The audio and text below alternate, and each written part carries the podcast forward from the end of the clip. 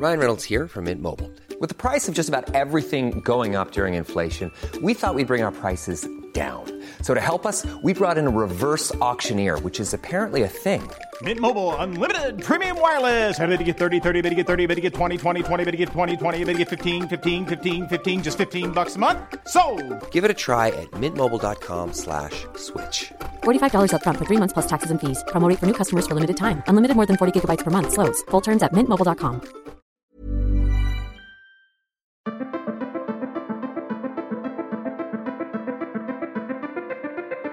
J'ai longtemps eu une telle foi dans les mots, une telle avidité à rompre les silences, que j'ai attendu de longues années avant de réaliser à quel point ils pouvaient être douloureux. C'est en découvrant juste la fin du monde, l'adaptation de la pièce de Jean-Luc Lagarce par Xavier Dolan, que j'ai réalisé combien les mots pouvaient être du bruit, de l'incapacité à communiquer, une manière de se blesser. C'est l'histoire d'un garçon, nommé Louis justement, qui rentre dans sa famille pour leur dire sa mort prochaine. Et il n'arrive pas à dire, parce que les mots des autres l'entravent, la parole prolifère, chargée d'invectives, d'injonctions, de reproches. Comme ceux de son frère Antoine, qui lance dans une scène Qu'est-ce que j'ai dit? Ce n'est pas ce que j'ai dit qui doit, qui devrait, ce n'est pas ce que j'ai dit qui doit t'empêcher. Je n'ai rien dit qui puisse te troubler. Et dans une autre, tu vas me parler maintenant, tu voudras me parler, et il faudra que j'écoute, et je n'ai pas envie d'écouter. Je ne veux pas, j'ai peur. Il faut toujours que vous me racontiez tout, toujours, tout le temps. Depuis toujours, vous me parlez et je dois écouter. Les gens qui ne disent jamais rien, on croit juste qu'ils veulent t'entendre, mais souvent, tu ne sais pas, je me taisais pour donner l'exemple. J'ai compris avec cette pièce combien les mots pouvaient être blessants. Et pourtant, Dieu sait que j'en avais plein en tête, des petites phrases blessantes qui m'avaient agacée, heurtée, mais je ne m'étais jamais formulé ce que le langage pouvait avoir d'autre que libérateur. Et c'est ce que nous voulons explorer dans cette mini-série de fracas. Les petites phrases blessantes, celles que l'on dit, enfant ou adulte, celles que l'on prononce et celles que l'on reçoit, délibérément acrimonieuses ou a priori anodines. Dans ces quatre épisodes, vous entendrez neuf histoires tournées par Jérôme Massella. Je suis Charlotte Pudlowski et vous écoutez Fracas.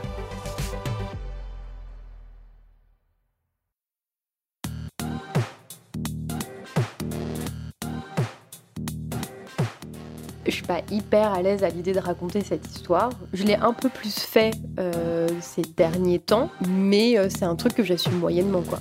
Là, ce, ce podcast, je sais pas si je l'enverrai à mes collègues. Lorsque j'ai commencé à recueillir des récits de phrases blessantes, j'ai été rapidement ramené à mon adolescence, à ma construction, juste avant l'âge adulte. Beaucoup de témoignages que je recueillais émanaient de cette période, celle où l'on rabaisse, où l'on moque, où l'on pique, pour se valoriser, pour se défendre, ou juste pour voir comment la personne réagit. Et à chaque récit, je me suis surpris à me dire, lui aussi, elle aussi a vécu ça. Comme si ces paroles assassines étaient des passages obligés. Mais surtout, ces phrases blessantes de l'adolescence me faisaient l'effet de carcan normatif. Elle disait Voilà ta place, n'en bouge pas. Et j'ai réalisé que l'adolescence étant l'âge où l'on cherche sa place, où l'on doit s'en faire une, ces phrases-là blessent car elles entravent. Elles rappellent à chacun la place qu'il doit prendre. À un âge où justement les places se décident.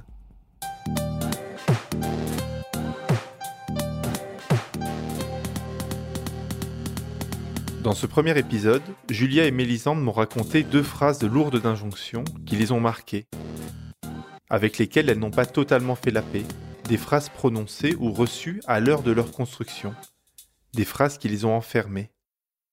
Voici d'abord Julia qui en a prononcé une, impulsivement, il y a 15 ans, une phrase prononcée à l'âge où l'on doit à la fois s'affirmer avec force et suivre rigoureusement les règles.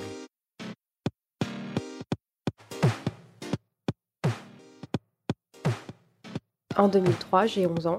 Je rentre au collège, de, mon collège de quartier à, à Laval. Par rapport au primaire, euh, je rentre dans un monde euh, où les filles sont des femmes. Elles ont des seins, euh, elles ont des soutiens-gorge, elles ont des poils, euh, elles portent même des talons. euh, et moi, je me reconnais pas du tout là-dedans. J'ai un corps de bébé. euh, Je suis un bébé, je suce mon pouce euh, en classe. On en est là, quoi. En primaire, euh, alors ma mère m'achetait mes vêtements. Donc c'était des salopettes, euh, des jupes. euh, Elle aimait bien m'habiller en, petite fille. C'était des vêtements de d'enfants. Euh, au collège, ma mère continue de m'habiller, donc c'est terrible parce que j'ai un décalage horrible entre là, en sixième, ce que je porte et ce que portent les filles avec des décolletés, du rose, des talons. Ce qui fait que ça provoque l'envie de m'habiller d'une manière dont j'ai même pas envie, et en même temps, je ressens que c'est la manière dont je dois m'habiller. Du coup, j'ai envie de m'épiler, alors que j'ai rien à épiler. j'ai envie de porter des soutiens-gorge alors que j'ai rien à soutenir. j'ai dit, il faut que je porte des strings. Alors, je commence à acheter des strings avec mon argent de poche. Et c'est l'enfer, d'ailleurs, cette chose.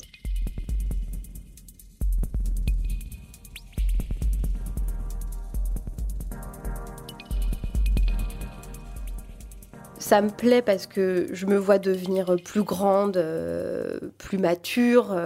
Euh, voilà, ça, ça, me plaît de, de, devenir ça. Et en même temps, aller à la piscine, ça devient compliqué. on ne sait pas trop pourquoi, mais quand on est une fille, euh, on se pose mille questions. Au sport, c'est pareil.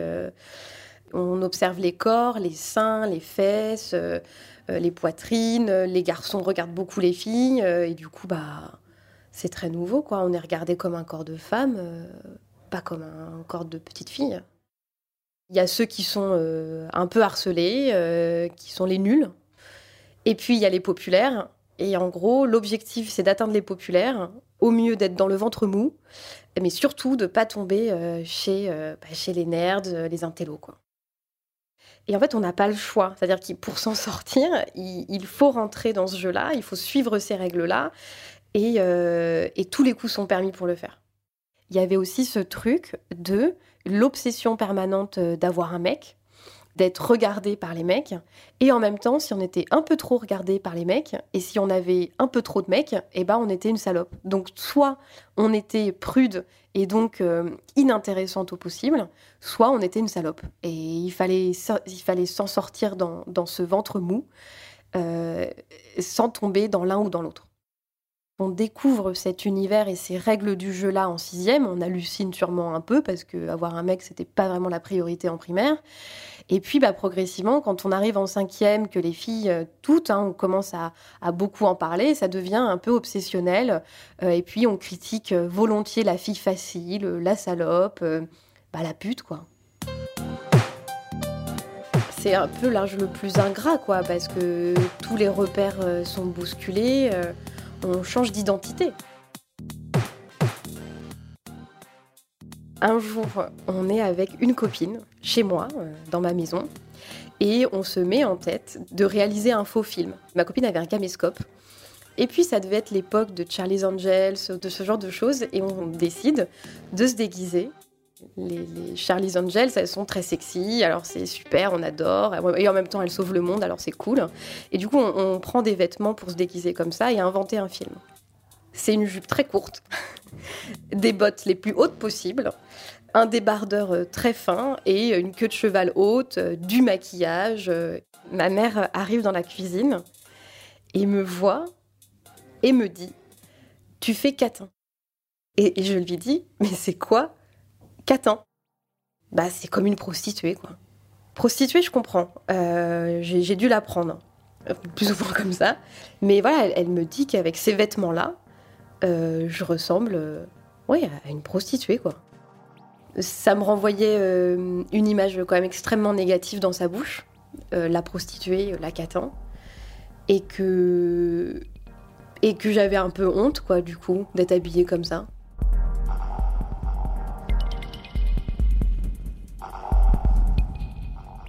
Donc on est un jour d'automne, je crois, quelque chose comme ça, euh, et on sort du self avec les copines.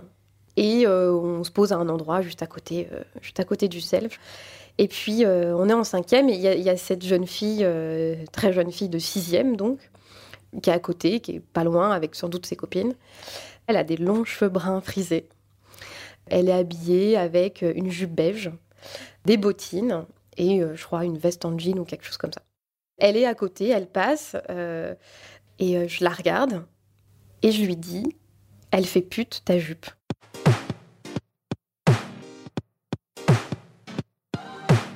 Je crois qu'à ce moment-là, les copines euh, rigolent, approuvent, hochent la tête en disant Bah ouais, carrément, je suis très contente de moi. J'incarne tout ce que le collège m'a appris. Et par rapport à mes copines, ouais, je, suis un peu l'héroïne du jour là. Cette fille, on la connaît pas, elle passe, elle a rien demandé à personne. Et elle répond très naïvement, elle dit Ah bon, bah je savais pas, bah d'accord. Et je, pense que c'est tout ce qu'elle a trouvé à nous répondre, quoi. Après, euh, j'oublie euh, cet événement, euh, c'est passé, j'y repense plus. Mais je pense que dans mon subconscient, je trouve pas ça très sympa. Depuis quelques années, cette phrase, elle m'est revenue en mémoire et j'ai commencé à y repenser même souvent. Progressivement, j'ai eu une prise de conscience féministe. Euh, notamment après euh, MeToo. J'ai commencé à beaucoup me documenter, à lire plein de choses. J'ai découvert euh, la sororité, qui était donc très éloignée de ce que j'ai pu vivre à l'époque. Et étant donné que cette phrase, elle va à l'encontre de tout ce que j'ai découvert depuis et tout ce que je porte, j'y repense constamment avec énormément de culpabilité. En fait, tout est problématique dans cette phrase. Il y a elle fait pute cette jupe, ça veut dire qu'il y a euh, un jugement du vestimentaire. Euh, ça veut dire que pute est une insulte. Ça veut dire qu'il y a une injonction énorme sur comment on doit être et qui on doit être à quel âge. Ça veut dire qu'il y a un âge pour porter des jupes. Il euh, n'y a rien qui va. Mais au fond, vous la pensez, cette phrase? Non, je, n'ai jamais pensé qu'elle faisait pute. C'est sorti parce que j'avais besoin de rectifier euh, ce que euh, bah, moi j'avais le sentiment de plus pouvoir faire et que donc c'était pas juste que elle elle porte cette jupe alors que moi je savais qu'on allait mal me regarder qu'on allait me juger que j'allais poser problème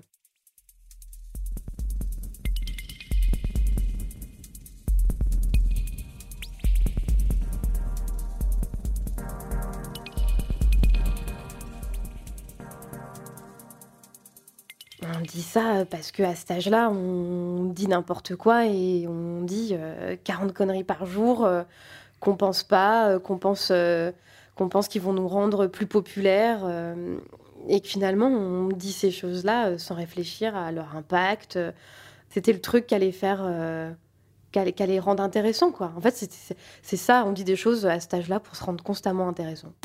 D'en parler, ça me permet d'assumer cette personne que j'ai été.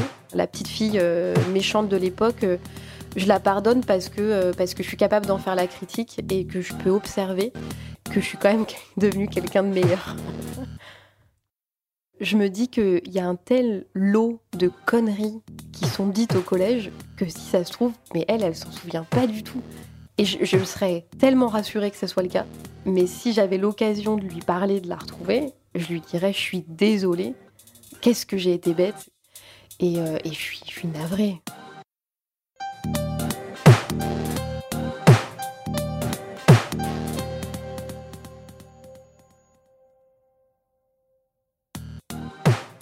La raison pour laquelle ça m'a fait euh, sincèrement douter, c'est que c'était euh, un véritable conseil de sa part. C'était pas sexiste, c'était pas méchant, c'était sincère et c'était peut-être ça le pire en fait, le plus douloureux. Ces phrases assassines peuvent hanter ceux qui les émettent, mais surtout ceux qui les reçoivent. Mélisande, elle, a 30 ans aujourd'hui, et elle témoigne d'une phrase blessante de l'autre côté, côté destinataire, côté cible, une phrase reçue à l'entrée dans la vie adulte, alors qu'elle croyait le temps de ses paroles assassines révolu, que sa place n'était plus à défendre. Mais dans cet âge où se prolongent les doutes, quelques mots prononcés par d'autres risquent encore d'avoir un impact sur vos décisions. Surtout des paroles prononcées par des adultes, avec l'enrobage de la maturité et de la bienveillance, mais qui blessent d'autant plus sournoisement. C'est notre deuxième témoignage, qui atteste de la manière dont certaines phrases rappellent à un ordre social, aux places que l'on doit tenir.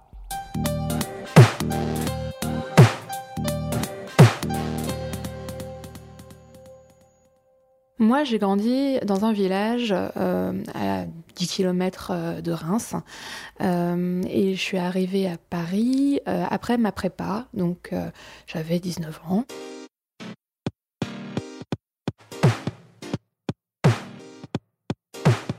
Quand je suis allée aux portes ouvertes pour cette école, on est arrivé avec mes parents, donc c'est à Neuilly. Je porte un jean, euh, un, pull bouloché, euh, une paire de baskets type H&M, Zara. C'est vrai que j'avais jamais forcément prêté attention à la façon dont on s'habillait. Et là, je me rends compte que c'est un vrai enjeu. Il y a un vrai enjeu d'image et que j'ai pas les codes en fait. J'ai vraiment le sentiment de faire plouc. Et quand j'arrive à l'école, il y a un rapport aussi aux autres qui est assez différent on a une façon de s'adresser aux autres, on est dans la taquinerie. Il faut être un peu solide, il faut pas être trop susceptible, euh, il faut avoir beaucoup de répartie. J'apprends que certaines marques existent, Mash, Sandro, tout ça, euh, voilà, c'est leur quotidien, je ne connais pas.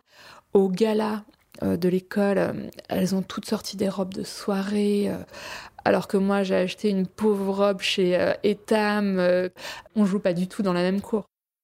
J'apprends, on fait des rallyes. Alors euh, évidemment, moi en bonne provinciale, je pense au rallye automobile. J'apprends ce qu'est un rallye. C'est euh, euh, une sorte de bal organisé entre gens de bonne famille pour que leurs enfants se rencontrent, apprennent à danser, apprennent les codes de la bonne société et surtout, à l'origine, trouvent l'âme sœur.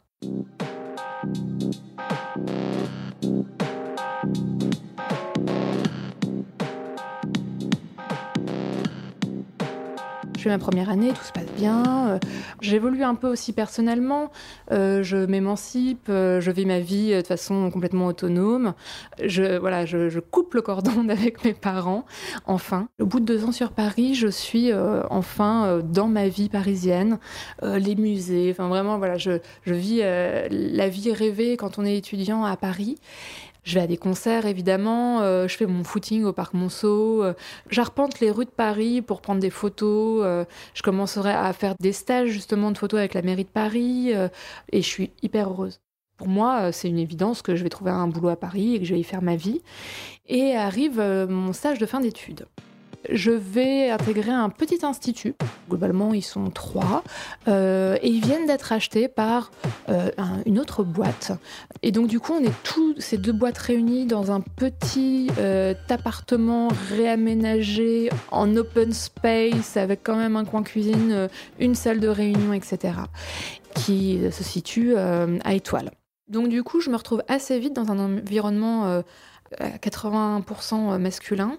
On a une limite qui est pas très claire entre est-ce qu'on est amis ou est-ce qu'on est collègues, parce que bah, eux, ils se font euh, des soirées entre eux, ils s'invitent, euh, ils passent des week-ends ensemble, des vacances ensemble, ils, ont des clients, ils font de l'argent, euh, ils ont d'autres préoccupations. Effectivement, moi, j'ai vraiment une préoccupation de comment je vais payer mon loyer à la fin du mois. Il faut absolument que je trouve ce CDI, donc c'est hyper important pour moi. Si on me propose un CDI, je suis hyper contente.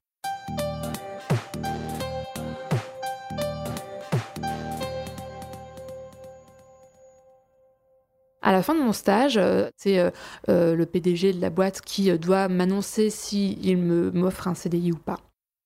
Lui, il a une cinquantaine d'années et moi, j'ai à peine 20 ans. Il rentre dans le bureau, je suis déjà installée. Il commence à m'expliquer que voilà, le stage s'est très bien passé, qu'ils sont très contents, qu'ils ont pu échanger avec mon maître de stage, que visiblement euh, euh, je suis quelqu'un de, fiable et que je suis un bon profil, mais qu'actuellement, étant donné euh, la situation financière de l'entreprise, le fait qu'ils viennent de fusionner avec cette autre boîte, ils n'ont pas forcément les moyens de me garder. Moi, je suis pas spécialement surprise. Je m'étais préparée au fait qu'ils ne me gardent pas forcément. J'ai déjà commencé à regarder des annonces au cas où.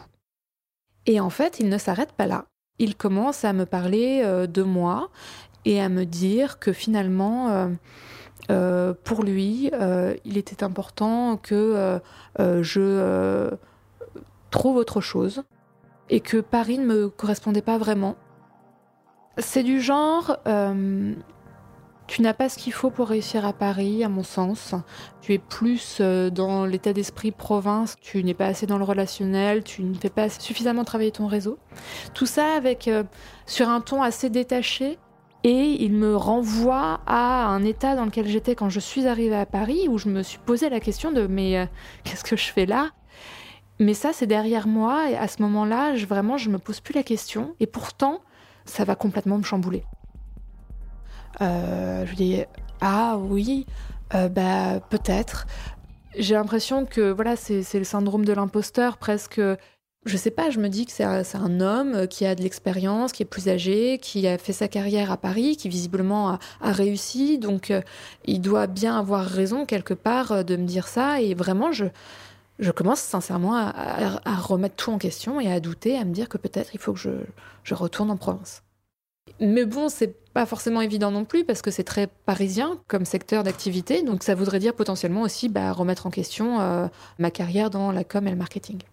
Donc là, j'appelle mes parents, euh, je leur annonce que j'aurai pas de CDI dans, l'entreprise euh, et que peut-être, en fait, ben, je vais devoir chercher en province parce qu'on m'a conseillé de, ne pas rester à Paris. J'ai mon père au téléphone. Il me dit T'es sûr, vraiment? Et puis, bon, comme ils ne sont pas ultra fans de Paris et qu'ils ont un peu peur, ils seraient capables de m'accueillir les bras ouverts. Donc euh, ils me disent évidemment, si tu veux revenir, il n'y a pas de souci.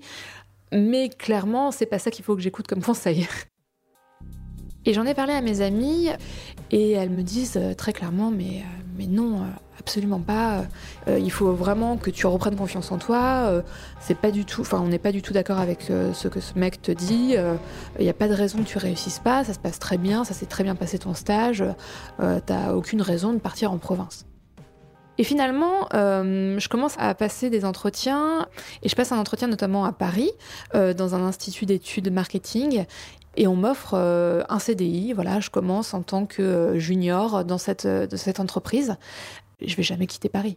Je suis en couple avec un enfant, on est installé à Vincennes, et, et j'ai pas l'intention de bouger. Cette phrase, forcément, elle a, visé juste euh, parce que c'était euh, un complexe qui préexistait euh, chez moi. Et, et, quelque part si ça m'a marqué et si je m'en souviens encore aujourd'hui c'est parce que ça fait écho à quelque chose à une faille quelque part chez moi. En reparler avec vous ça rallume un truc quand même hein. ça me fait un peu mal d'y repenser parce que je, je, me souviens de à quel point ça m'avait marqué euh, ça m'avait vraiment chamboulé à ce moment-là, donc ça me fait mal d'y repenser. Et en même temps, euh, je suis tellement le cliché de la, provinciale arrivée à Paris et devenue 100% parisienne que ça n'a plus aucun sens. Mais ça me fait peur. Rétrospectivement, ça me fait peur parce que je vois le chemin qui aurait pu se dessiner pour moi si j'avais finalement suivi ce conseil.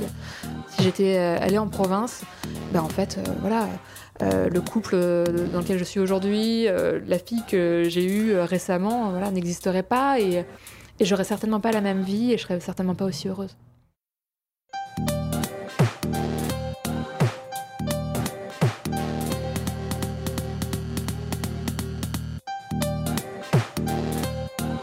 Cet épisode de Fracas a été tourné et monté par Jérôme Massella. Bénédicte Schmitt a composé la musique des épisodes et fait la réalisation et le mix. Le générique est de Valentin Fayot. Maureen Wilson, responsable éditoriale, et Marion Girard, responsable de production, ont supervisé ces épisodes.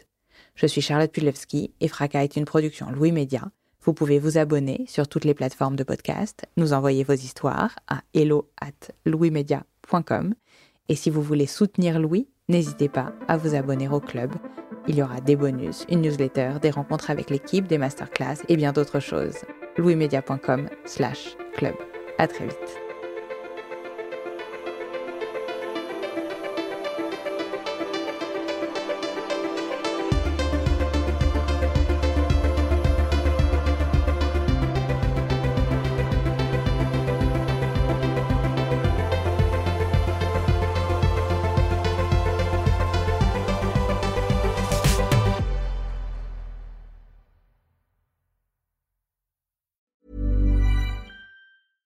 Small details are big surfaces. Tight corners are odd shapes. Flat, rounded, textured, or tall. Whatever your next project, there's a spray paint pattern that's just right. Because Rust new Custom Spray 5 and 1 gives you control with five different spray patterns. So you can tackle nooks, crannies, edges, and curves without worrying about drips, runs, uneven coverage, or anything else. Custom Spray 5 and 1 only from rustolium Hold up. What was that? Boring. No flavor. That was as bad as those leftovers you ate all week. Kiki Palmer here, and it's time to say hello to something fresh and guilt-free. Hello Fresh. Jazz up dinner with pecan-crusted chicken or garlic butter shrimp scampi. Now that's music to my mouth. Hello Fresh. Let's get this dinner party started. Discover all the delicious possibilities at hellofresh.com.